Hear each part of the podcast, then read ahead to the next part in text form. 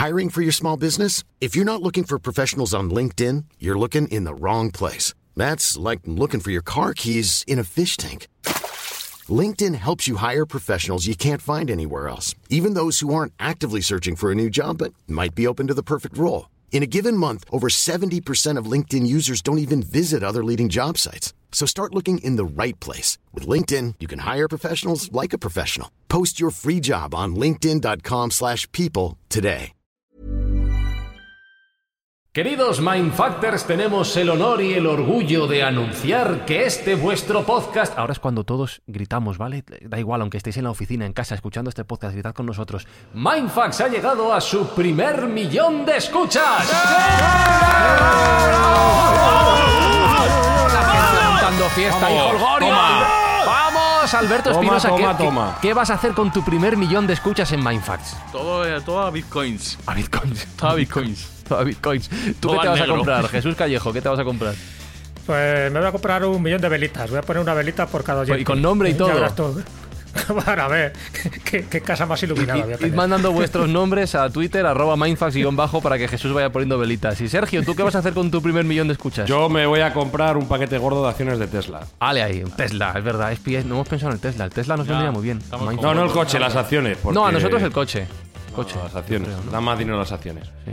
¿Cuántos Pues oyentes de Mindfast está cotizado un Tesla, tío? Buah, no hay precio para eso. No, no entra en el mercado. Bueno, eh, pues que muchas gracias, eh, amigos de Mindfax, por este primer millón de escuchas, que ojalá sean muchas más. Y nada, no sé, los próximos tres cuartos de hora vamos a hacer un podcast. Vosotros veréis si os queréis quedar o no. El anuncio ya está hecho. Buscamos los límites de la ciencia, el futuro de la tecnología, el alcance de la mente humana. Esto es Mindfacts. Bienvenidos a Mindfax, donde cada semana buscamos los límites de la ciencia, de la tecnología y de cuánta gente está dispuesta a escuchar una locura como esta.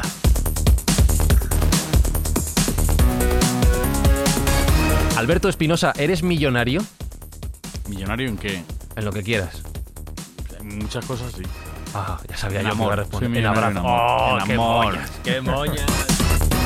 Y el heavy metal. Al- Uy, Alberto. Jesús Callejo, ¿eres millonario tú? Pues sí, es verdad. Yo sigo ahí los pasos de Alberto Espinosa. Eh, soy millonario en mucho cariño Oh. que, que doy que recibo, así que me considero agraciado. Subida de azúcar, subida de azúcar. Sergio Cordero, ¿eres tú millonario? Si lo cuentas en pesetas, sí. ¡Oh! Ahí está, un señor con la El verdad por delante. El Mindfast. Ahí está. Ay, ay, vaya. Bueno, millonarios solo lo que sí podemos hacer, Sergio, simplemente por escuchar este podcast, por escuchar Mindfax, es ayudar a gente que realmente tiene la necesidad de que le echen un cable estas navidades. Definitivamente, ya sabes que nosotros somos una máquina de hacer el bien y lo que queremos es hacer millonarios en felicidad a esos niños que no pueden obtener esos juguetes que les corresponderían en Navidad. Entonces, todos nuestros oyentes están echando una mano para que podamos donar estos juguetes, como ya hemos hecho otras, eh, otras temporadas. Pues gracias por vuestro primer millón de escuchas, gracias por vuestro apoyo y gracias por hacer posible esto. Y hoy, para celebrar nuestro primer millón de descargas, vamos a hablar precisamente de eso, de millonarios, de mil millonarios, de billonarios, de gente con muchísimo dinero. I'm Sandra, and I'm just the professional your small business was looking for. But you didn't hire me because you didn't use LinkedIn jobs. LinkedIn has professionals you can't find anywhere else, including those who aren't actively looking for a new job but might be open to the perfect role, like me. In a given month, over 70% of LinkedIn users don't visit other leading job sites. So if you're not looking on LinkedIn, you'll miss out on great candidates like Sandra. Start hiring professionals like a professional. Post your free job on linkedin.com/people today.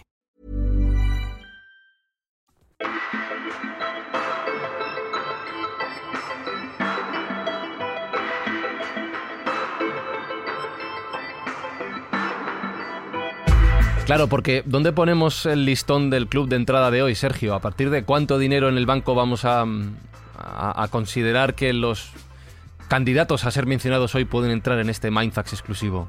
Un millón Pero yo creo de- que podríamos tomar como referencia el billón americano, ¿no? Mil millones de dólares, yo creo que es una buena referencia para estar en este selecto grupo, ya que estamos celebrando nuestro primer millón. Entonces, yo creo que podría ser un- una buena puerta de entrada. Mil millones de dólares en el banco podemos hablar de ti en este programa. Porque, porque aspiramos a mil millones de escuchas también, ¿no? Hombre, por supuesto. Claro, por eso lo digo. A lo loco. Eh, esto, como se suele hacer en los rankings de las revistas que calculan los más ricos de la historia, los más ricos del mundo, habrá que ajustar la inflación, Jesús, porque si pensamos en, en los más ricos de otros momentos de, de nuestra existencia, claro, pues mil millones de dólares o de euros o de la moneda que cada uno tome como referencia en cada momento, pues no tendrían. Pero ajustando la inflación, ¿quiénes serían los primeros integrantes de esta lista? Bueno, pues serían muchos más de los que nos imaginamos y con riquezas mayores de las que ahora mismo atesoran unos cuantos. Porque claro, es que si nos vamos atrás, en el tiempo, pues a ver, es verdad que es muy difícil cuantificar, ¿no? O sea, ya es difícil cuantificar en la Edad Media, ¿no?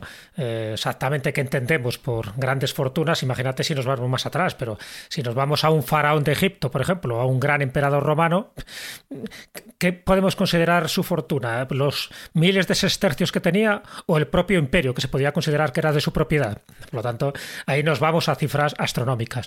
Pero bueno, es verdad que si somos un poco más más prácticos, ¿no? En función de lo que se ha evaluado estas grandes fortunas y eliminamos, por ejemplo, de esta lista al rey Midas, aquel personaje, ¿no? Aquel rey de Frigia que todo lo que tocaba lo convertía en oro, lo cual tampoco le servía para nada. De hecho, que muere, muere de hambre porque cada vez que toca un alimento se convierte Pues buena en oro. moraleja esa, Pero bueno, ¿eh? en teoría moraleja. sería el más rico. Sí, sí, moraleja. Así que no nos serviría para nada. Pero bueno, haciendo una lista rápida de la antigüedad, Hombre, en la época romana está claro, el emperador Augusto. Augusto, eh, en fin, incluso la revista Time considera que tuvo eh, o atesoró 4,6 billones, billones de sestercios de la época, ¿no? Imaginaros. Otro que estaríamos hablando de del siglo I antes de Cristo. En esa época, en el siglo I antes de Cristo, estaba Marco Craso, que también este era asquerosamente rico, pero porque conseguía su fortuna también de una forma bastante indecente, ¿no? Este hombre hereda una fortuna ya de entrada, ¿no? De 7 millones de sestercios. Y, y, lo que hace es que, bueno, él tenía derecho a ejecutar a una serie de personas, ¿no? Si no, si no cumplían las leyes que él dictaba, entonces lo que hacía es que confiscaba las propiedades de los condenados, ejecutados por él mismo. Por lo tanto, se hizo inmensamente rico con todo esto, ¿no? Además de comerciar con esclavos, además de comprar varios enter enteros de Roma, cuando sabes que Roma sufrió varios incendios. Entonces, como estaba a la baja, él los compraba y luego reconstruía y daba, bueno, pues con un valor muchísimo menos del mercado cuando los compraba y luego cuando los reconstruía los vendía, pues imaginaros, ¿no? Un especulador inmobiliario Bueno, de primero. hombre, gran claro, gran inversor, yo diría, ¿no? Con sus co- Sí, no, con no, ya, pero es que muchos de los, de los incendios de Roma parece que apuntaban a él, a él y a Nerón. Bueno, vergüenza Maximus, un poco. Había anteriormente a él estaría Creso, Creso estamos hablando del siglo VI antes de Cristo. Era un rey histórico de Lidia y bueno, está considerado como el primer gobernante en emitir verdaderas monedas de oro, con una pureza estandarizada, porque hasta ese momento cada rey emitía sus monedas de plata, de oro, de lo que fuera, pero le daba el valor que él quisiera, ¿no? Entonces, bueno, estandariza un poco esa circulación general de moneda que era Creso y también pues se convierte en inmensamente rico. Pero de los ricos, ricos, ricos, ricos, nos tenemos que ir a la Edad Media y además un personaje que posiblemente sea muy poco conocido por casi todo el mundo. Y estoy hablando de Mansa Musa. Mansa Musa. Exacto. Fue el décimo Mansa. Mansa es, para que nos entendamos, era un poco como un faraón. eh, equivale a, si lo tradujéramos, a rey de reyes. O sea, que no era un rey, no era un pedaro, era el que Ajá. más.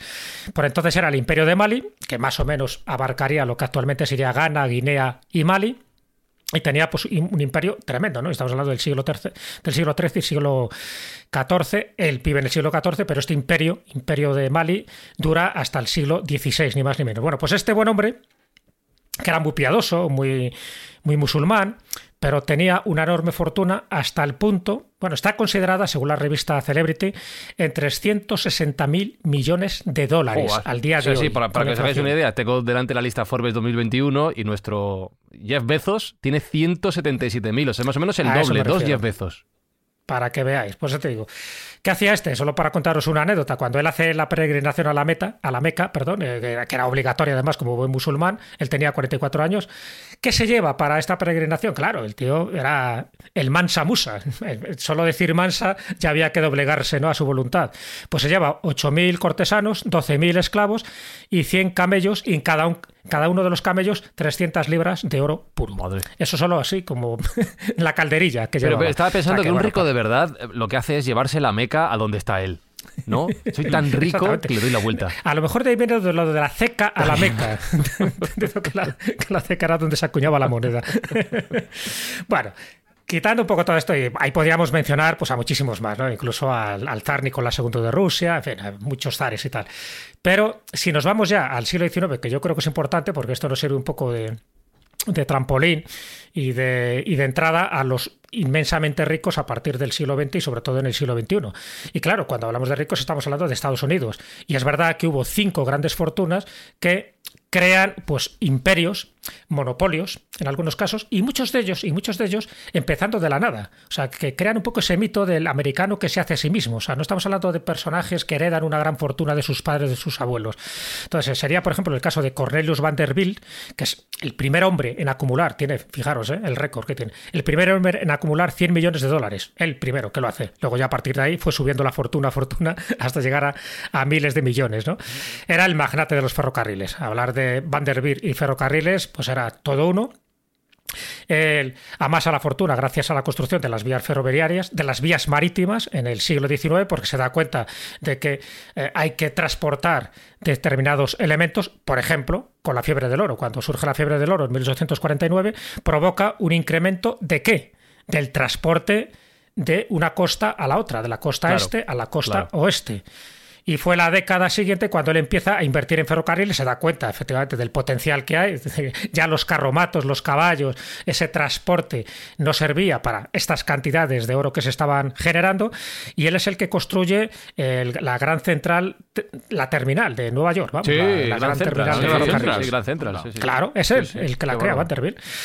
Y bueno, a él le llamaba el Comodoro, o sea, que te- para que os hagáis una idea, un poco era como el capo, le llamaban, en lugar del CEO, le llamaban el Comodoro, ¿no? Pues está, está Tuvo muy bien 13 esto, hijos. sí. 13 hijos. Estaba muy bien y bueno, muchos de los hijos dilapidaron su fortuna, como suele también ocurrir. Buena- buenas patillas. Uno de los descendientes directos de Vanderbilt es Anderson Cooper, el famoso presentador de la CNN. Anda. O sea, que me imagino que algo le quedaría, ¿no? Este hombre hace también negocios con Rockefeller, el segundo de la Sí. lista, por decirlo así. John Rockefeller es el patriarca que luego genera pues todos los Rockefeller, que decir Rockefeller es sinónimo de, rico, de súper claro. rico. Sí, sí. Está claro, ¿no? Bueno, pues aquí fi- fijaros un poco cómo son las causalidades que no casualidades. Eh, Vanderbilt tenía una reunión con Rockefeller en Nueva York en el año 1867 precisamente para eso, para hablar de cómo eh, transportar tanto el petróleo, eh, cuando hablamos de Rockefeller, acordaros, estamos hablando del que crea la compañía Standard Oil, cómo trasladar ese petróleo de un lado a otro. Entonces, los ferrocarriles es lo ideal. Bueno, pues esa reunión que tenía Vanderbilt con Rockefeller, Vanderbilt pierde el tren, ese tren de diciembre de 1867, y ese tren es el que descarrila. Murieron todos los, los que iban en ese tren. Si hubiera muerto ahí, pues posiblemente Vanderbilt no sería lo que es ahora. Pero, sin embargo, eh, sobrevivió por esa especie de baraca, ¿no? de, de guiños de la fortuna, hizo negocios con Rockefeller y, por supuesto, pues se forró uno y otro. En el caso de Rockefeller, pues ya sabéis, eh, es el de la famosa frase ¿no? de que cuando mi limpiabotas invierte en bolsa, yo lo vendo todo. Es una frase que se ha popularizado y por algo sería, ¿no? Sí. Pero Oye, bueno, la, la eh, ironía, la ironía de perder tu propio tren y no morir por ello. Es curioso, Sí, por, eso, por eso lo cuento, Sí. porque, porque para que veáis que en momentos claves de la vida, una reunión, o sea, se hubiera cogido ese tren, él hubiera muerto y por supuesto, pues no se hubiera hecho ningún negocio de este tipo, ni uno ni otro, pero bueno, eh, siempre se cuenta un poco cómo al final la fortuna favorece a los audaces, ¿no? Como dice el principio o el adagio latino.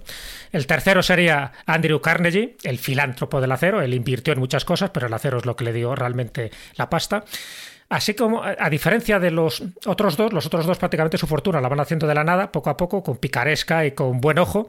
En el caso de Andrew Carnegie, él viene de Escocia, él ya era un, un niño, en fin, que ya había amasado una cierta fortuna, no era pobre, eh, en este caso ya parte con un buen bagaje.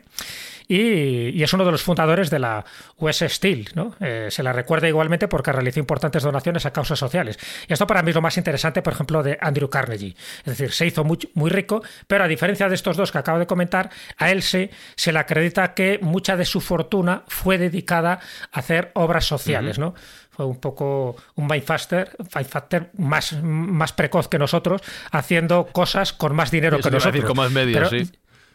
Pero ya cuando tenía 65 años, ¿eh? cuando ya tenía 65 años, Carnegie vende la empresa a JP Morgan, entra de nuevo un, cuarto millonario, un cuarto rico, que es JP Morgan, el famoso banquero, la vende por 480 millones de, dólares y dedicó el resto de su vida a financiar pues, diferentes obras de caridad en beneficio de distintas sociedades, como puede ser, eh, bueno, creó fundaciones, bibliotecas, universidades, organizaciones no gubernamentales, etcétera, etcétera. O sea que en ese sentido sí que tuvo ahí una correspondencia vamos a llamarlo así, filantrópica y altruista bastante considerable. JP Morgan, el otro en Liza, eh, como curiosidad, es el que inspiró al personaje, al tío rico, a Penningbach del Monopoly. Ah, ¿Os acordáis de, ese personaje que tiene chaqué, bigote y sombrero? Y sombrero de copa. Pues está basado en la, fisonomía de, de, de John Morgan, efectivamente. Y bueno, pues ya sabéis que él se metió en todas las empresas Steel, la General Electric, la TTIT, la Western Union, etcétera, etcétera, etcétera. Y bueno, pues hizo negocios pues prácticamente con todo el mundo, pero donde se enriqueció, para que veáis un poco también, bueno, pues como, como buen banquero que era, eh, durante la Guerra Civil estadounidense. Él no participa en la Guerra Civil, aunque le tocaba, sencillamente da 300 dólares a un sustituto para que vaya a morir por él, ¿no? y él no va a la guerra. Y lo que hace, y lo que hace es financiar la compra de 5.000 rifles a 3,5 dólares el rifle para luego venderlos a 22 dólares la unidad al, gobierno. Entonces, al final se hizo bastante rico solo con eso, ¿eh? para que veáis cómo las, las guerras al final empobrecen prácticamente a toda la población, pero enriquecen a unos pocos. En este caso, a JP Morgan. Y el último, por ir rápido en esta lista, porque nos podríamos dilatar, sería Henry Ford. Claro. Henry Ford, el revolucionario de las líneas de montaje, el del coche, el que hizo precisamente ese sistema de fabricación en cadena, que es lo que le permitió aumentar la producción, reduciendo costes y también pues creando auténticos eh, mm, depresivos, ¿no? Porque ya sabéis que cuando alguien trabaja en cadena durante meses, durante años, pues al final te crea unas ciertas taras mentales. Bueno, pues esto es el término Fordismo, se le atribuye a él y está basado en esto, en la definición de un sistema de producción industrial en serie como punto negativo, este no era un filántropo, punto negativo, antisemita redomado. Mm. Eh, fue muy, muy proclive ¿no? a las ideas de Hitler y, y, por supuesto, hizo todo lo posible para encontrar a los judíos, que los consideraba un enemigo natural para, para sus negocios.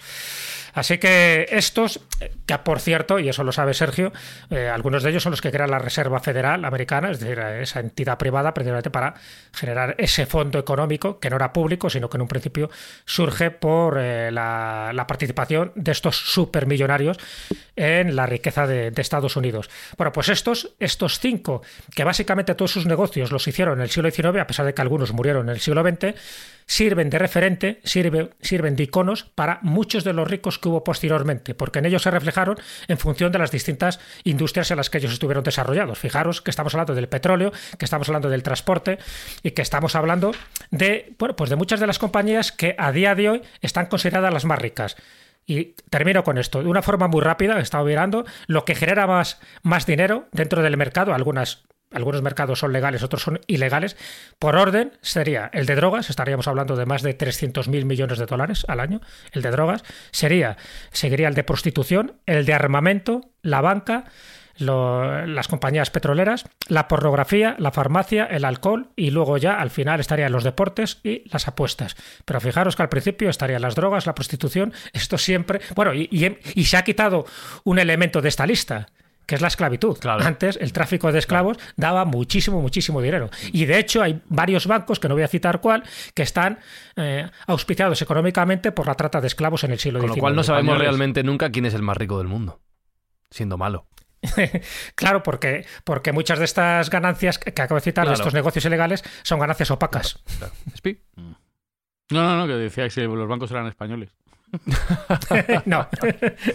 pero, pero, pero hay una que, claro, hay una banca que sí se generó, no con la, esclavitud exactamente, pero con otro tipo de negocios, eh, vamos a llamarles turbios. zapatos. Como anécdota, bueno, como eh, iba a comentar que la sociedad americana llamaba a estos señores que ha referido Jesús como los Robert Baron, los varones ladrones. O sea que ya les acusaban con la forma en que se dirigían a ellos de tener pocos escrúpulos para hacerse multimillonarios como se hicieron. Mm. Estaba pensando, Espi, cómo tiene que ser la sensación de levantarte por la mañana, como decía Jesús, con los emperadores romanos o, con, o con Henry Ford cuando hizo lo de Fordlandia, levantarte por la mañana, mirar por la ventana y decir, mira, ¿ves todo eso? Todo eso es mío.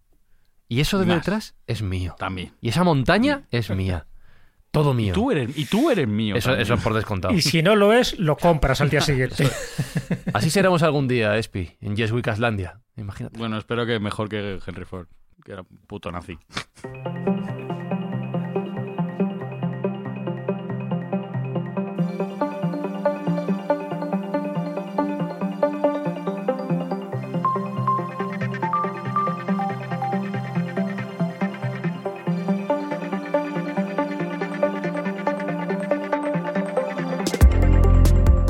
Dejadme un segundo que actualice la lista de empresas que nunca nos van a patrocinar. Estaba Cruzcampo, están los bancos españoles y está la Ford. No, bancos to- todos no. Hombre, Eh, yo conozco alguno. Va- no, no, pero no profundices porque no quiero ampliar No, la no, lista. no. No voy a entrar a decir cuál es. Empieza por M. No digas nada, hombre. Bueno, Sergio, lo que está claro es que para. oh, Fíjate, ser hombre de negocios es una profesión aparte y yo creo que, que querer ser millonario no sé si hay que tener un gen o hay que tener una predisposición. Desde luego, hay que dedicarle tiempo, ¿eh? es un trabajo. Yo creo que ser mu- multimillonario es un trabajo a jornada completa por mucho que tenga esa gente que te haga cosas. Bueno, parece ser que requiere bastante tiempo y bastante dedicación, en efecto. Ya sabes que hay muchos libros de autoayuda que cuando vas a, cualquier librería, pues ves cómo hacerse millonario sin esfuerzo, eh, millonario al instante, sigue tu pasión este millonario, ese tipo de cosas, ¿no? Que no valen para nada absolutamente, por cierto, esos libros. Pero sí me parece interesante que ha habido un profesor de universidad que se llama el profesor Galloway, que es de la Universidad de Nueva York. Por cierto, recomiendo sus vídeos en YouTube, eh, Prof. G, eh, profesor G, y son muy, muy interesantes. Y este señor ha hecho un libro que se llama eh, El álgebra de la felicidad, en el cual le dedica un capítulo al dinero. Y para encontrar eh, cuál es la clave para ganar mucho dinero, pues ha estudiado a estos, a estos millonarios que son actualmente. Y él se ha dado cuenta de que hay unos patrones que son comunes en, en todos estos billonarios que hemos puesto como objetivo para entrar en este programa. Es decir, que tienen más de mil millones de dólares en el banco o en activos. Eh, y si queréis repasamos un poco rápidamente y vamos viendo, vamos tachando si cumplimos o no cumplimos. Vale. La primera eh, cuestión que considera que tienen todos en común después de haberlos estudiado es que madrugan mucho, se levantan a las 5 de la mañana. Yo ya me caigo en la primera, yo ya... en la, Sí, la no. primera... Hombre, Espi, tú madrugas, tú madrugas. Sí, pero no a a las 5 de la cinco de la mañana no, mañana, pero no. tú madrugas. Vamos. Yo madrugo, Yo no valgo. Yo madrugar mucho no, no madrugo, no es lo que mejor se me da, ciertamente. Me quedo hasta tarde leyendo, eso es verdad, pero no, no madrugo mucho. Entonces, Ah, eso también hay que hacerlo. sí, sí, claro, claro, tienes que, Ah. tienes que cumplir todo, ¿no? No vale solo una cosa. Si te acuestas pronto y madrugas, no vale. Tienes que ah, vale. madrugar y acostarte tarde. Dormir poco, Sí, vamos. 5 de la mañana, entre 5 y 6 de media, con lo cual ahí ya nos caemos. Vale. El segundo punto que parece interesante y que se, se da con frecuencia de los millonarios que estamos hablando es que hacen bastante deporte. Lo cual tampoco Ay, cumple. bueno, ahí- ah, yo ahí voy bien, sí. No, no, Fran puede, Fran puede cumplir la ser, por los cuatro. Bueno, Jesús también me consta que hace mucho caído. tenis Sí. y hace buen deporte, pero ya van dos que no, que no cumplimos, Espinosa. No, parece que no vamos a llegar a buen puerto, ¿no? No hemos jodido. Bueno, hay otra cuestión que es eh, ya entrando en materia económica y es que van contracorriente en sus inversiones, ¿vale? Por ejemplo, eh, Warren Buffett, que hablaremos luego posteriormente de él, pues eh, amasó su fortuna comprando cuando todo el mundo tenía pánico en bolsa y estaba vendiendo sus títulos. Él, digamos, que en un momento de pánico de, venta, pues él aprovechó para comprar títulos muy baratos y gracias a eso pudo hacer una gran fortuna. O el caso de Bill Gates, que montó su sistema operativo, hizo un sistema operativo Windows cuando no era el estándar o no era lo que se pensaba que tenía que ser el estándar dentro de los sistemas operativos de los ordenadores. Es decir, que van un poco en contradirección respecto al resto. Y eso les hace tener una oportunidad y una ventana de oportunidad que los demás no tienen. Hombre, ¿eh?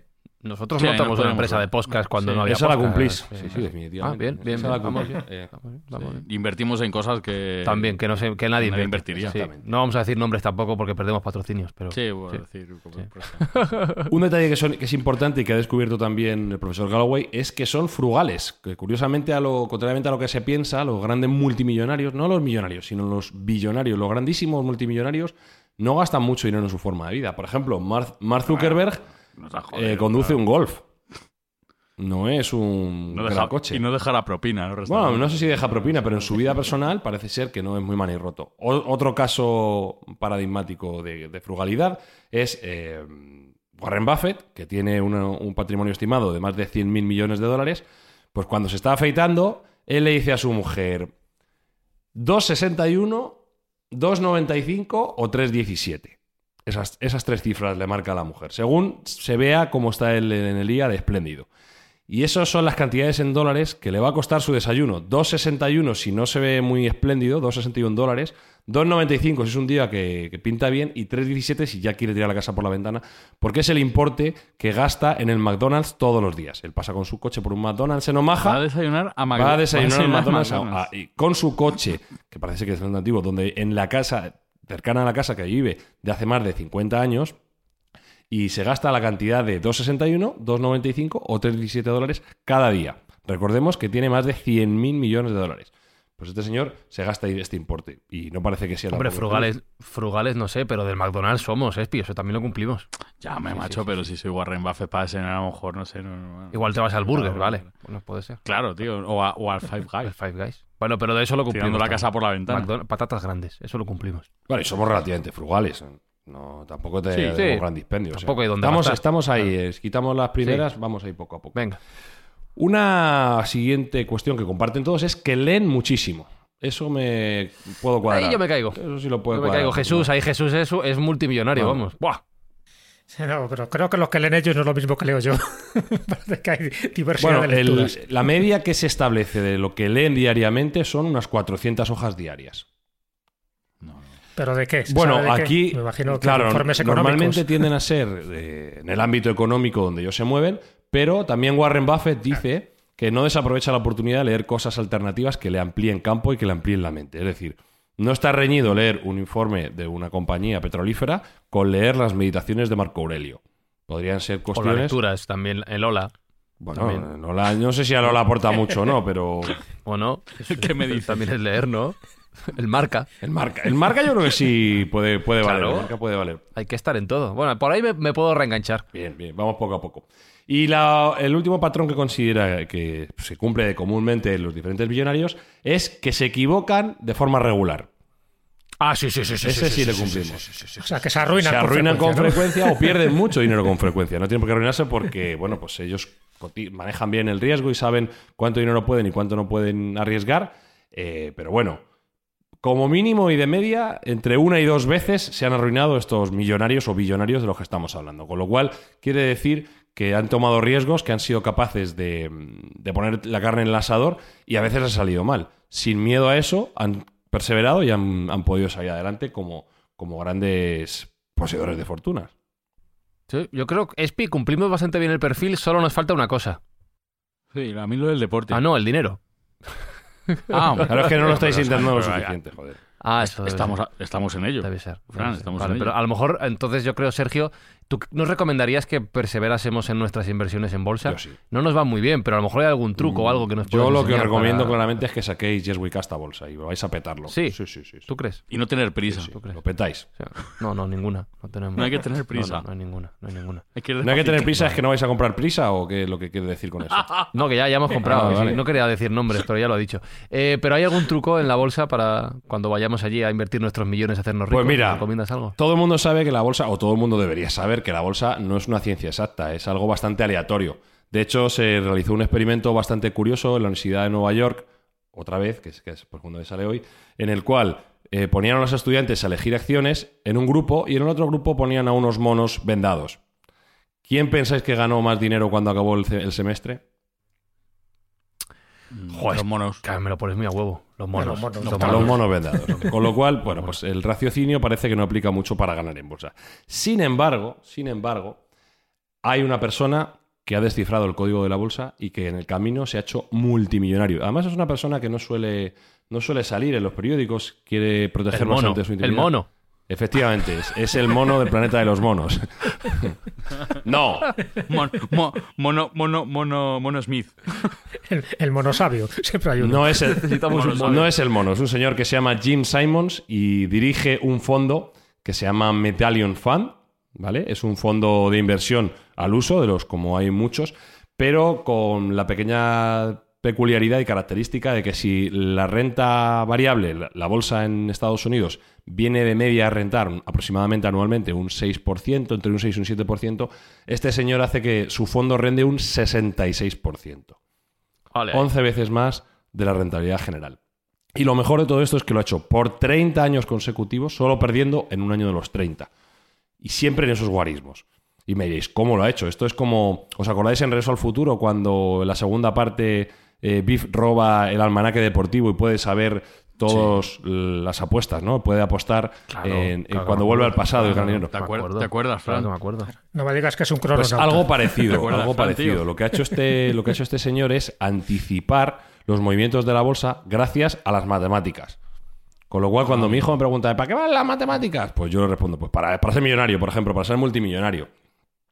Pero entonces, Claro, que será entonces, un, a ver, será un, fenomena, un fenomenaco de Efectivamente, él, él realmente no tiene un trasfondo económico, no sabe nada de- o no sabía nada de bolsa, era una persona que no venía del sector financiero, él era profesor de matemáticas en la universidad. Y empezó a ver que con determinados algoritmos y con, aplicando determinadas fórmulas podría más o menos intuir por dónde iban a ir los movimientos de la bolsa y empezó a aplicarlo. A eso le añadió una herramienta tremendamente importante de la cual hemos hablado, que es la inteligencia El mono. artificial. Ah, perdón. Bueno, el mono, el mono también probablemente le daría algo, pero lo que hicieron fue eh, utilizar la inteligencia artificial aplicando a estas este tipo de herramientas que él ya traía, estas herramientas matemáticas, empezó a contratar a la gente más inteligente de la que se podía rodear, gente venía de IBM, gente venía de Intel, etcétera, y creó su fondo sin muchísimo dinero para lo que son los términos de fondos de inversión, eh, 4.000 millones de dólares, y lo llevó a unas ganancias de más de 100.000 millones de dólares durante este periodo que hemos hablado. Entonces, eh, bueno, pues eh, evidentemente está fuera de, mm, fuera de norma. Es un fondo en el cual, por desgracia, además os digo que no se puede invertir. Está cerrado. No dejan invertir a cualquiera. En el año 1998 dejaron de adquirir clientes porque, claro, la gente se pega por invertir. Además, te meten un estacazo del 40% del beneficio que saquen y del 5% de lo que inviertas, que viene a ser entre el doble y el triple de lo que cobra un fondo normal, pero claro, con estas rentabilidades, estos números garantizados, pues eh, evidentemente todo el mundo se pega por entrar en ese fondo. Como digo, que está cerrado. Y cuando le han preguntado si hay algún, alguna salsa secreta, alguna fórmula secreta, pues eh, básicamente ellos dicen que están, eh, tienen la ventaja de que están en la certeza absoluta, 100% de certeza, el 50,75% de las veces. Es decir, no le ganan el 0,75 a tirar una moneda al aire. Si tú tienes una moneda al aire, tendrás un 50% de ganar y de perder. Bueno, pues ellos han ganado gracias a estos datos que tienen, que manejan una base de datos que dicen que son las mejores del sector financiero, a estas herramientas informáticas. Eh, también tienen una diversificación muy amplia en sectores. Eh, en todo momento tienen unas 8.000 8.000 valores en los cuales están invirtiendo en todo momento. Y bueno, pues cómo, cómo tienen el conocimiento de mercado, pues gracias a todo eso, eh, todos esos parámetros han conseguido ganar el 0,75% de las veces. Y ese 0,75% de las veces es lo que les hace ganar esa cantidad ingente de dinero. Con lo cual, lo que podemos decir, en cierto modo, es que ellos han hackeado el sistema de la bolsa, han, han aprendido cómo sacar dinero de ahí eh, como si fuera una mina de oro, eh, como un rey moderno, y, y realmente pues han, han solventado el mercado de la bolsa y han conseguido hacerse millonarios gracias a las inversiones de otros, porque no os olvidéis que para que alguien gane, otros tienen que perder. Así es. ¿Tú crees que nos aceptarán en el fondo ese, Spi? Igual si llamamos. Sí, los primeros. Hacer cola. A ver si nos No van a decir, pasad, pa- por favor, pasad, por pasad. favor, hombre. A lo mejor necesitan hacer un podcast ¿eh? para uh, mandar su... Eso Podría ser, a lo mejor no con nosotros. Pero bueno, todo, todo, todo se andará. Oye, decía antes Jesús que eh, buena parte de las, de las fuentes de negocios mm, a nivel mundial no son legales o no son eh, fácilmente contables, como que si las drogas, que si las, el armamento, etcétera, etcétera, etcétera. Y eso me lleva a preguntarme, Sergio, antes he dicho que Jeff Bezos es el hombre más rico del mundo según la revista Forbes, pero ¿realmente es el hombre más rico del mundo? ¿Jeff Bezos, el fundador de Amazon? Hoy no, ¿Cómo que hoy no, pues según el día que mires, Ah, lo es o no Ah. lo es. Ahora mismo, si entras, si entras en la revista Forbes, ahora mismo en forbes.com barra Real Time Billionaires, el, Ah, que han hecho una lista en, en tiempo, real, sí, sí, va, Pero qué sube y es baja por horas, sí, sí. ¡Qué horror! Bueno, pues Madre el mía. number one, señores, redoble de tambor, nuestro patrón, Elon Musk, ¡Hombre! Ah, pues Hombre, me pongo en pie. 311 mil millones de dólares a día de hoy. 311 mil millones de dólares. Hay que decir que... Eso es, el, eso es el doble que en la última lista. Sí. Es que claro, es que la acción de Tesla ha multiplicado en los últimos meses por dos o casi por tres. Entonces, como él, gran parte de su riqueza está referenciada a lo que vale Tesla en bolsa, pues hoy en día 311.000. Y esto es un 50% más que el número dos, que es Jeff Bezos. Pero es que hay otra persona que también entra y sale de la lista que es, eh, por encima de Bill Gates, que como bien ha dicho Jesús, parecería la respuesta inmediata, es Bernard Arnault, que es el dueño de Louis Vuitton Moet Hennessy, que es la compañía de lujo más importante del mundo. Casi 200 billones de dólares. Esta lista se puede comprobar en, en tiempo real y, y decía que es curioso que Elon Musk sea el número uno cuando hace tres años ni siquiera estaba entre los diez primeros. Y cuando es una persona que parece ser que tiene, o él ha manifestado, que tiene muy poco cash, que él no tiene ahorros en el banco, que no tiene grandes cantidades o grandes sumas de dinero en su cuenta corriente. Todo lo que tiene, o gran parte de lo que tiene, le viene de su valoración en las empresas, de, Tesla, de SpaceX, de The Boring Company, lo que valen sus empresas, es lo que refleja su valor como, como, persona. Incluso vendió todas sus propiedades, algo que parece contraintuitivo si quieres ser millonario, ¿no? Todo el mundo se piensa que muchas casas, mansiones, etc. Pues este chico vendió todas sus propiedades, que tenía unas cuantas, y está viviendo en una casa prefabricada en Texas, cerca de, de donde También está. Elon tiene sus cositas, hay que decirlo, ¿eh? Bueno, va un poco, va un poco contracorriente y es lo que estábamos hablando. Que, que, que- que él no juega con las mismas reglas que, que el resto del mundo. Para, para el comentario también, comentar una cosa muy curiosa que ha pasado casi en tiempo real mientras estábamos, estamos grabando este programa. Y es que creo que fue ayer mismo. Él hizo una encuesta en Twitter preguntando a los seguidores de Twitter si como había polémica al respecto, porque, bueno, os cuento, os pongo en antecedentes. En Estados Unidos hay una polémica respecto a los grandes millonarios que tienen mucho dinero eh, vía bolsa, vía acciones. Hay gente que está diciendo, claro, como hasta que no vendan esas acciones ellos no pagan eh, los impuestos, pues tener acciones en bolsa y no vender nunca es una forma de evadir impuestos. Bueno, pues Elon se lo ha tomado por lo personal y lo que ha hecho es una poll, una encuesta en sus seguidores, de estas muchas que hay en Twitter, preguntando si consideran los tuiteros que él tiene que vender el 10% de su valoración en Tesla, que estamos hablando de unos 100.000 millones de dólares. ¿De acuerdo? Jope. Y ha dicho que iba a acatar ciegamente lo que salía en esa, en esa encuesta. E igual hay que decir que antes de poner esa encuesta en Twitter había consumido alguna cosita de más. No sería la primera vez. Totalmente No sería la primera vez. Ya sabemos Claro. que Elon tiene algún que otro antecedente complicado en ese Sí. ámbito. Bueno, pues hasta, hasta mientras yo he mirado, cuando yo he mirado, el 57% de los Twitternautas han decidido que Elon Musk venda su 10%, que, un 10% del que tiene en bolsa. Creo que tiene como un 20%. Pues el- la mitad de toda su participación en Tesla. Eh, los tuiteros dicen que lo tiene que vender. Él ha dicho que lo va a asumir, que va a asumir la decisión de los tuiteros. Eso ha hecho que la acción de Tesla caiga un 7% hoy. Claro. O sea, eh, hoy ha perdido el señor Elon Musk por ese tweet 7,4 billones de dólares, 7.400 eh, 7.400 millones de dólares por un mal tweet. Ya hemos hablado que no es la primera vez que lo hace. Eso, eso es calderilla. Ya para hemos él, hablado que no es la primera vez que lo hace. Pero bueno, pues eh, Elon es un number one y es capaz de vender su participación, como él ha dicho, y con, y con lo cual tendría que pagar una cantidad ingente de, de impuestos. A lo mejor, si se rige, no sé exactamente cuál es el corporate tax que hay en Estados Unidos actualmente, pero puede estar entre el 30 y el 40% perfectamente, con lo cual, pues a lo mejor de, de- de ese importe que vaya a vender, pues tiene que, don- tiene que donar, no donar, aportar entre 30 y 40 mil millones al fisco americano, con lo cual le puede salir muy cara la jugada finalmente. No, como siga así, al final van a superar la fortuna de Mansa Musa. Está de camino. Casi esos sí. 400 mil millones. Va en camino, ¿no? Porque ya va por 300 y pico mil. camino. Una pregunta, Sergio. Antes he hablado de estos supermillonarios del siglo XIX, que algunos de ellos, como, como Andrew Carnegie, le, bueno, pues dedicó gran parte de esa fortuna a obras sociales, a, obra- a obras filantrópicas. El caso de JP Morgan, por ejemplo, se consideró pues, un mecenas del arte, ¿no? De, en fin, patrocinó a muchísimos artistas, en muchas galerías de arte.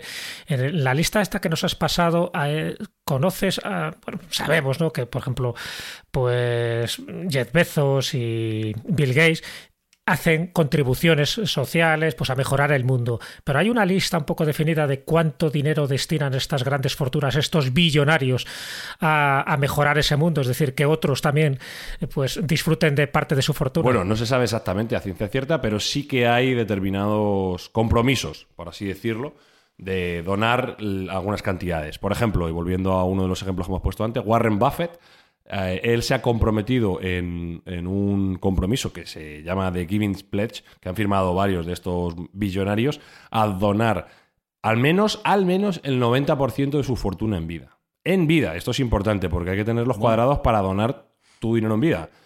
Con lo cual, por ejemplo, los herederos ya saben que lo tienen complicado. Yo imagino que no lo va a dejar descalzos en todo caso, que para cubrir sus necesidades mm, y pegar a fin de mes van a tener sin ningún problema.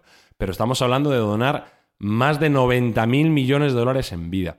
Se sabe también que, por ejemplo, Bill Gates eh, está en el entorno de 10-15 mil millones anuales. Con lo cual, eh, entre él y Melinda Gates. Eh, otros grandes filántropos son, los propios, el propio matrimonio Zuckerberg, Zuckerberg, que ahora, bueno, pues tiene un poquillo de, mala fama debido a los problemas que está teniendo Facebook corporativos, pero son uno de los, de los grandes donantes también en, en esta vida. Y realmente, como os decía, pues hay eh, una serie de herederos que no van a cobrar ni un duro cuando se mueran, ni los hijos de Bill Gates, ni los hijos de George Lucas, por poner otro ejemplo que también es otro de los que se ha comprometido a donar. George Lucas, recordamos, creador de Star Wars y de Lucasfilm. Por supuesto, los hijos de Mark Zuckerberg, eh, que también se ha comprometido a donar todos esos importes. El creador de Netflix también firmó ese documento. Bueno, pues hay bastantes millonarios y billonarios que están determinados a hacer esas donaciones. Bueno, pero no seamos ingenuos porque estas donaciones luego desgraban en el impuesto. Es decir, que no son donaciones a fondo perdido, sino que también ellos obtienen un cierto beneficio por las donaciones, que eso también ocurre con la legislación española. Entonces me imagino que eso también ellos lo contemplan. Es decir, quedan bien socialmente, pero también... Si me preguntas a mí, yo creo que no, es uno, ese no es el objetivo final de todo esto. Evidentemente, pues todo ayuda, ¿no? Todo lo que sea que fiscalmente tengas un tratamiento beneficioso ayuda pero yo creo que esta gente que tiene un pensamiento bastante holístico, bastante global, ya consideran que dejando a sus hijos lo necesario, que pueden ser un 1% de toda su cuantía neta, pues van a vivir más que de sobra. Con lo cual sí que considero que esta gente está dispuesta a mejorar el mundo y la forma de hacerlo es donar gran parte de su fortuna. Con lo cual, en ese aspecto sí hay que quitarse el sombrero con este tipo de actuaciones. Eh, y estamos hablando de los multimillonarios en términos positivos, ah, incluso con este tema de las donaciones. Pero tú lo has dicho, Sergio, que en algún momento los multimillonarios meten la pata, con perdón, la cagan, la cagan mucho, ¿no? ¿Y ha habido alguna cagada grande, bien sonada, que merezca la pena ser destacada en este Mindfax y de la cual podamos aprender para también algún día ser quizá nosotros mil millonarios? Sí, para el caso de que nuestros oyentes, y más de uno lo será, se encuentren la circunstancia de que sea billonario en un momento determinado, más de mil millones, pues le vamos a dar una serie de consejos de otros billonarios que cometieron errores para que no cometan estos mismos y para que no pongan en peligro su tan difícil ganada impronta.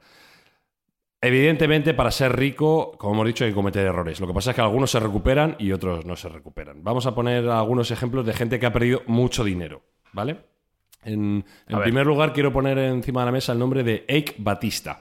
Eike Batista era un magnate del petróleo brasileño. Eh, era un poco bravucón porque en algún momento determinado él llegó a decir que iba a ser el hombre más rico del mundo. Ciertamente fue el hombre más rico de Brasil en un momento determinado. Estamos hablando de 2012. Eik invirtió en, bueno, pues en, los recursos naturales que tiene Brasil, que son casi infinitos, en minería, en, petróleo, en gas. Eh, bueno, pues eh, como digo, esquilmando un poco la selva amazónica y, gran parte de los recursos de Brasil. Lo que pasa es que fue un poco demasiado rápido y empezó a generar contratos eh, sobre pozos petrolíferos que luego realmente no se concretaron. Entonces, este señor eh, que llegó a tener una fortuna de 34,5 billones en 2012, es decir, 34.500 eh, millones de dólares, que no, que no es poco, pues lo perdió absolutamente todo. ¿Todo? Todo. 34.500 billones los perdió todos. Todo, todo y cada uno de ellos. ¿Y cómo fue? Pues, eh, como digo, debido a que él hizo unas apuestas muy agresivas acerca de unos recursos y unos recursos estratégicos petrolíferos que luego no se concretaron. Eh, pero, amigo, los préstamos que tenía eh, comprometidos sí había que devolverlos, había que pagarlos. Con lo cual, su empresa, que fue es una empresa llamada OGX, pues eh, se hundió y, quebró completamente, perdiendo absolutamente todo. Y algunos dicen que, que no solo que perdió todo, sino que perdió un poco más, porque en tan solo dos años, en 2014, el propio Batista reportó que tenía deudas, aparte de haber perdido 34.500 millones, tenía deudas por mil millones más. Es decir, tenía 34.000 y, y debía mil millones todavía. Hay hipoteca ahí, hipoteca gorda, ¿eh? sí, sí. Él, como digo, era un poco bravucón y en 2012 él decía que su compañía eh, tenía activos por valor de 1,5 trillones de dólares, es decir, 1,5 billones de dólares europeos, sería Que así. igual, igual el amigo Batista era un poco exagerado. Era un poco flipado, sí, sí. Y por Sí. flipado no nos da mucha pena, ¿no? Que haya perdido toda la pasta. Encima un tío que se dedica a joder la selva amazónica, etcétera, no, no nos da espe- especialmente pena. Está en una favela, está en una favela ahí en Río de Janeiro. lo- un Indur diría que es la Sí, además tuvo que, tuvo que entrar en la cárcel por parte de, esta, de estas problemáticas, mira. con lo cual, pues, eh, de, de la riqueza a la miseria en, en un viaje muy, muy corto. Bueno. Pero bueno, con eso y con todo, 34.500 millones no es lo más que se ha perdido en Millonarios. Ah, ¿no? ¿Y quién es el que más ha Hay perdido? gente que ha ¿Quién es perdido el- más. el- el Bueno, número pues uno? Os presento a Yasumitsu Shigeta. Yasumitsu Shigeta Yasumitsu. es un, el, el billonario japonés más joven de la historia. Él montó una empresa entre el año 1999 y 2000 de telefonía móvil que se llamaba Hikari Tsushin en Japón y que, bueno, pues causó furor en bolsa en su momento y que tenía unas perspectivas brutales de rentabilidad y rendimiento. Tanto es así que las acciones se llegaron, por cada una de las acciones se llegaban a pagar en bolsa unos 2.300 dólares. Bueno, pues Burbujita. Efectivamente. Llegó la burbuja y la explosión de la burbuja. Y este señor, si bien eh, no lo perdió todo, hay que decirlo, de 42 billones que tenía, se quedó en uno. Es decir, que perdió 41 billones, 41 Ah, pobre, mil pobre. millones, 41 mil millones de dólares los perdió en el transcurso de esa explosión de la burbuja. Y hay que decir, como detalle, que en un solo día llegó a perder 5 mil millones de dólares. Ah, en un pero solo día. ¿Qué, qué- En qué haces, 24 Esti? horas. Solo con mil millones de dólares que haces en la vida. No vas a ningún lado. Se te va el chofer, tienes que vender los coches y las casas. Que es un. Yo, yo lo entiendo, Sergio, yo entiendo. entiendo Bueno, pues eh, solo te mil millones. quedan mil millones, pues yo creo que para llegar a fin de mes, como digo, vas tirando. Claro. Pero claro, yo no sé si después Claro. de tener 42.000 en la cuenta, quedarte con solo mil, pues igual te sabe mal, no lo sé. Por eso es mejor ni, ni- ni experimentarlo siquiera. Sí, ahí, en ese caso el IVA se llama depresión. Sí, correcto. Totalmente. Sí, sí. Y por último, Ay. en el reino de las pérdidas, os quiero introducir al absoluto campeón. eh, una persona por la cual yo profeso bastante admiración y del cual hemos hablado en Mindfast en otras ocasiones, el llamado Bill Gates de Japón, Masayoshi Son. ¿Os acordáis que habla- hablamos de él cuando hablábamos de WeWork? Primer inversor en WeWork, primer inversor en Uber, eh, compró el 30% de Yahoo en su momento eh, y bueno, pues eh, lo mismo. Empezó con una serie de negocios curiosos. Uno de sus primeros negocios fue llevar las maquinitas de Space Invaders y de Pac-Man a, a California. Amasó una tremenda fortuna con la cual creó su compañía de telefonía y, y de datos llamada SoftBank, que todavía existe en Japón y que es una de las más importantes. Y lo mismo, la, la burbuja de tecnología japonesa de los años 90 explota y de 70 billones, perdona, 78 billones pierde 70. O sea, si antes nos Joder. parecía que 41 era mucho, este Masayoshi Son casi pierde el doble. Y se queda 70 solo con billones. 8.000. Y se Ah, queda solo con 8.000. Pero es que, ole sus gónadas, que de 8.000 consigue volver a levantar un imperio ab- absolutamente espectacular en el cual eh, hace inversiones como Alibaba, invierte 20 millones en Alibaba y actualmente tiene un tercio de la compañía, que eso supone cientos de miles de millones. Eh, bueno, eh, ahora mismo eh, Masayoshi Son vuelve a ser el hombre más rico de Japón eh, con una fortuna estimada de más de 22 mil millones de dólares, con lo cual quiere decir que si uno tiene un tropezón de 70 mil millones de dólares, pues no pasa nada, uno se puede levantar, no hay ningún problema. En este aspecto hay que echarle valor, valentía y huevos, como decían, y, y para adelante con, para adelante con esto. Sí, pero porque tenía también los contactos. Si no, no, deberías. por supuesto, es una persona perseverante, una persona muy trabajadora y una persona sabia donde las haya y que, bueno, pues como digo, gran, gran ídolo de este programa y grandísimo respeto, pese a tener el dudoso honor de haber perdido 70 mil millones de dólares, como digo, durante la burbuja japonesa. Porque puede. Yo he llegado a una conclusión, Espi. Yo no quiero ser billonario. No, una pereza. No. Todo el día pendiente ahí de cuánto valen las acciones, de cuánto tengo en el banco. De... Uf. Es que no lo hemos comentado, pero es directamente proporcional a la infelicidad. Sí, o sea, sí, sí, ser no. más millonario Oh. indica de que eres menos feliz porque siempre tienes la, la psicosis de que alguien te va a robar o que alguien te, te va a timar, que al final ocurre. Es un poco lío. Sí, en, en el libro que os comentaba del profesor Galloway, el, el libro que llamado El álgebra de la felicidad, él venía a establecer que lamentablemente sí que hay una correlación entre dinero y felicidad, pero que se aplana muy rápido. Es decir, él venía a poner en valor que a partir de unos 70.000 dólares al año ya no se es mucho más feliz. Es decir, si, entre ganar 7.000 y ganar 70.000 hay una diferencia importante de felicidad. Una vez que llegas a 70.000 al año, ya 70 millones no te dan mucha más felicidad.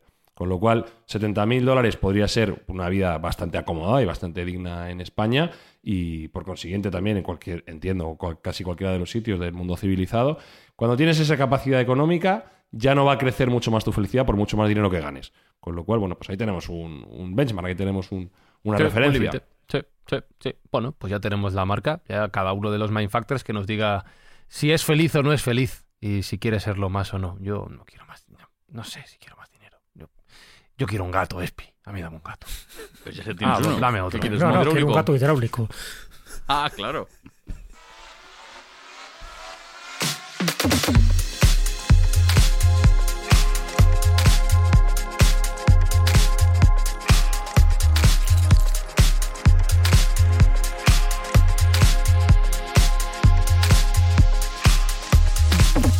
No, de verdad, Espi, que me voy con la cabeza hecha un bombo, ¿eh? Yo no quiero ese camino. Que lo, que- recórrelo tú. Es un lío, de verdad. Recorre. Creo que es un Sí, lío, que es un sí. lío.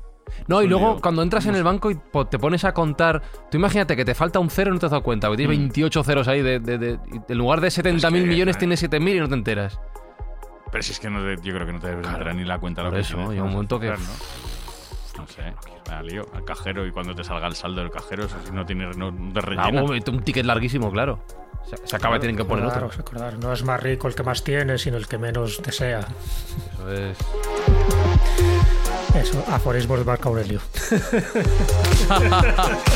Y nosotros, como decíamos antes, Sergio, somos ricos en, en felicidad, en amigos, en escuchas, en oyentes y en hacer felices a quien lo necesita las próximas navidades. Que para eso estamos aquí, hombre. Somos ricos en buen rollo y queremos esparcirlo, queremos donarlo todo lo que tenemos, con lo cual eh, los oyentes nos van a ayudar a hacer esta buena gesta que es eh, entregar juguetes a los niños que no se lo pueden permitir durante este invierno para que Papá Noel y los Reyes Magos no se olviden de ellos.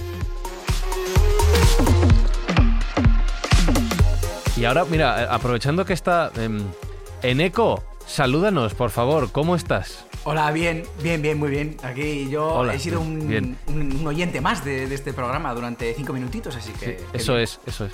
Porque Eco no va a estar esta semana, va a estar la semana que viene en Mindfax, pero esto ya es un Mindfax en sí mismo, ¿vale? O sea, Eco le saludo, pero le hablamos con él la semana que viene así. Hoy no, mañana. Así que Mindfactors, dentro de siete días ya sabéis lo que toca. Hacemos un bucle. Eso es, hasta la semana que viene. Chao, chao, chao, chao, chao. Mindfacts llega cada semana a tus oídos a través de Spotify, Apple Podcast, Evox, Google Podcast o tu aplicación favorita. Búscanos en redes sociales. Somos Mindfacts.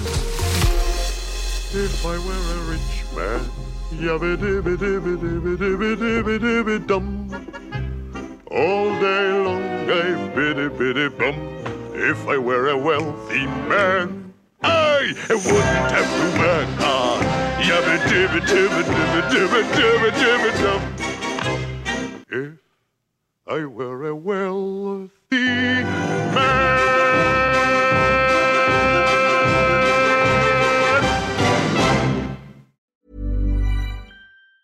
Planning for your next trip?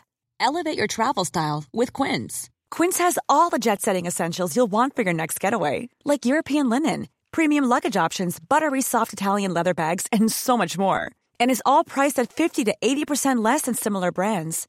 Plus, Quince only works with factories that use safe and ethical manufacturing practices. Pack your bags with high-quality essentials you'll be wearing for vacations to come with Quince. Go to quince.com slash pack for free shipping and 365-day returns.